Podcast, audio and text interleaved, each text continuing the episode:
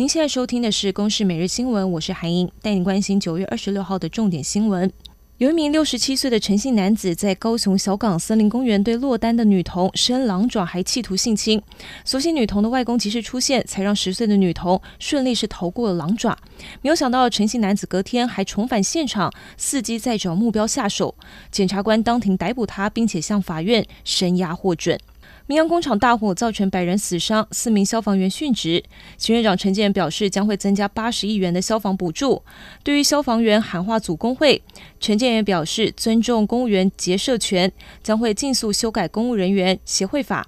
而另外，针对明阳的火灾调查结果有超过管质量三十倍的过氧化物，该由谁来调查？中央地方被质疑是互踢皮球。经济部长王美花澄清，双方有紧密合作，重申业者本来就该申报，不排除成立稽核平台。台北大直街民宅塌陷，今天是进行了拆除作业。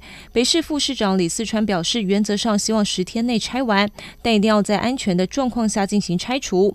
而针对基泰也发布重讯，要出售价值百亿的基泰忠孝大楼，财务状况受到关注。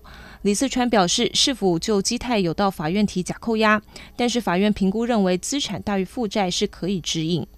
台湾跆拳道女将林维君今天是在杭州亚运女子五十三公斤级八强赛以二比零击败了中国选手。另外，罗嘉玲也在女子五十七公斤级有好消息，直落二是淘汰了乌兹别克的选手，两人双双闯进四强，确定保底有铜牌。美国总统拜登在白宫跟太平洋岛国领袖召开峰会，更宣布正式跟南太岛国库克群岛还有纽埃建立外交关系，被视为要扩大影响力，抗衡中国。而我国友邦帛琉总统会书人就表示，美国跟帛琉正讨论在帛琉常态性的部署先进的爱国者飞弹防御系统。以上新闻由公司制作，谢谢您的收听。